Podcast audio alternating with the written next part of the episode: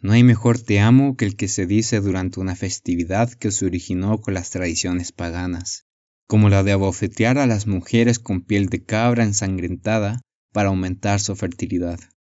Espero que puedas escuchar el sarcasmo en mi voz. Es posible que aún no estés familiarizado o familiarizada con algunos de los orígenes de las fiestas lupercales, estas fiestas paganas romanas que se guardan del 13 al 15 de febrero y que más tarde fue cristianizada, entre comillas cristianizada, con el objetivo de hacerla más aceptable a los ojos de los conversos al cristianismo. ¿Quién no querría renunciar por completo a los festivales paganos celebrados por costumbre? A este festival agrégale un bebé pequeño desnudo, con alas y una flecha para representar al dios romano del amor, Cupido. Además, dale el nombre de Día de San Valentín en honor a un cristiano santo, entre comillas otra vez. ¿Qué hay de malo en todo aquello? Aparte del origen pagano, los animales sacrificados y de las flechas de Cupido afiladas en la sangre de un infante, ¿hay algo más que esté erróneo en este día anual para profesar romance y amor?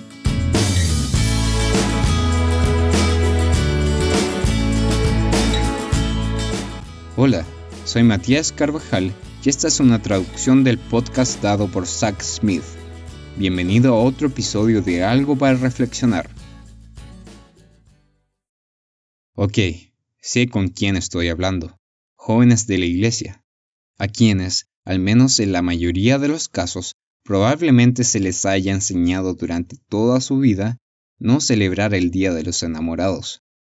Así que, ¿para qué hablar de esta festividad? Bueno, realmente no quiero que hablemos específicamente de esta celebración. Tú puedes investigar sobre los orígenes del Día de San Valentín por tu propia cuenta. Hay muchos artículos buenos en la página de Vida, Esperanza y Verdad. Pero, para mí, el Día de San Valentín es solo una parte de un problema mucho mayor. La caja de chocolates a medio comer. Imaginemos por un momento que estamos tres, cuatro, seis, ocho, diez años en el futuro, no importando cuál sea tu edad ahora. Imagina que seguiste la sabiduría de las escrituras y planificaste con anticipación. Te preparaste antes de comenzar a construir algo para lo que realmente no estabas preparado. Conseguiste un trabajo. Pudiste haber incursionado en algún tipo de educación en la universidad o capacitación adicional en base a una vocación u oficio. Obtuviste estabilidad financiera y has establecido una relación con Dios como tu primera prioridad, sabiendo que solo después de comprometer tu vida al Creador, recién podrás prepararte espiritualmente para servir a otra persona durante toda tu vida, para contraer matrimonio. Finalmente llega el gran día y entras en un pacto un contrato con Dios y tu cónyuge, prometiendo amarse, apreciarse y honrarse el uno al otro. ¡Qué felicidad! Ahora puedes entregar por completo tu corazón a tu media naranja. La pregunta es, ¿estarán todos los pedazos ahí? Imagina que diste como regalo todo tu corazón, tu mente, tu cuerpo, tu ser, como una caja de bombones en forma de corazón. Un tesoro especial para tu amada o amado. ¿Cómo te sentirías si recibieras ese tesoro especial y encontraras una caja de chocolates a medio comer? Todavía queda mucha dulzura en la caja, pero de vez en cuando te encuentras con un lugar vacío en la bandeja, donde solía haber algo dulce, antes de que se regalara. Puedes pensar que estoy hablando solo de pureza sexual. Eso ciertamente aplica, pero las instrucciones bíblicas sobre mantener puro sexualmente antes y durante el matrimonio. La Biblia menciona en distintos pasajes que la desnudez de uno pertenece a su cónyuge. Compartirlo con alguien que no sea tu cónyuge antes del matrimonio es robarle a tu futuro esposo o esposa algo que le pertenece. Este es un regalo especial que espero que conserves para tu matrimonio. Pero eso no es todo a lo que me refiero en esta analogía. Sí, estoy hablando de mantenerte puro.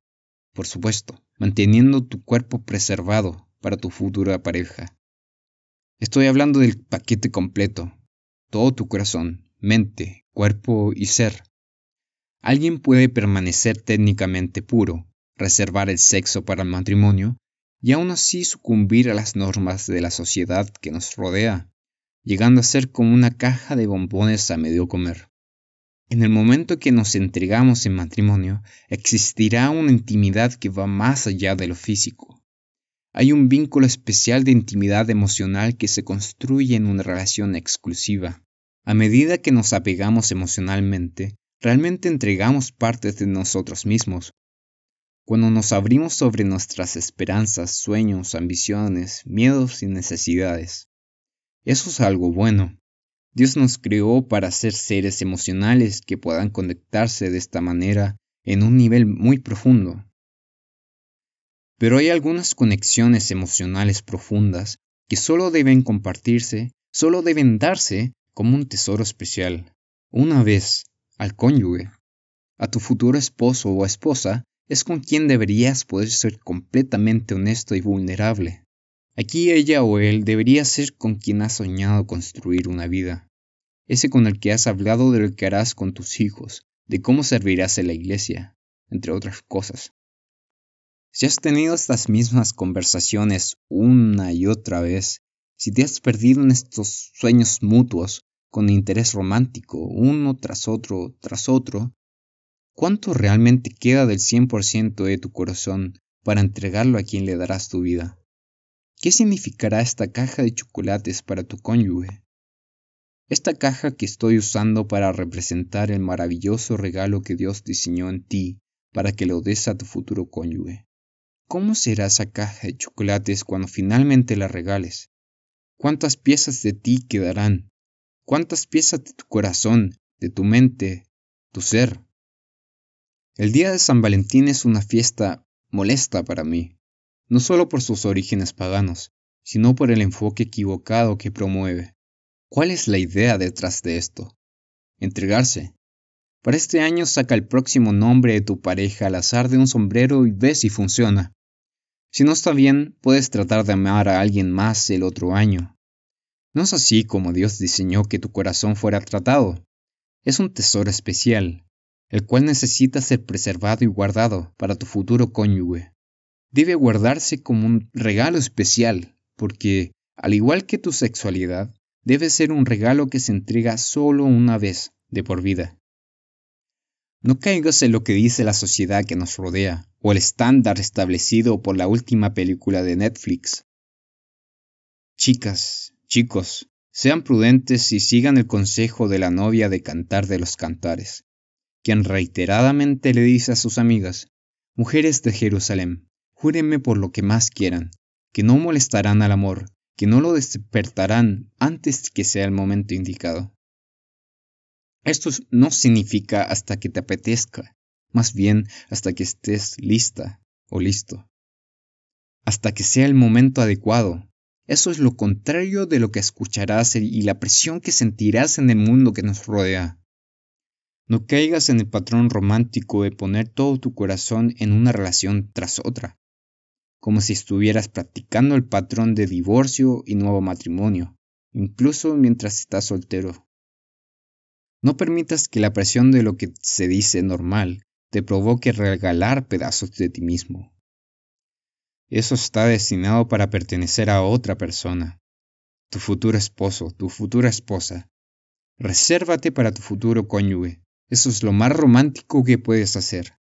Si tu corazón fuera como una caja de chocolates, ¿no sería un gesto increíble poder decir algún día, todo esto lo guardé para ti? Esto es algo para reflexionar y sobre todo poner en práctica. Me despido y les deseo una excelente semana. Un gran abrazo.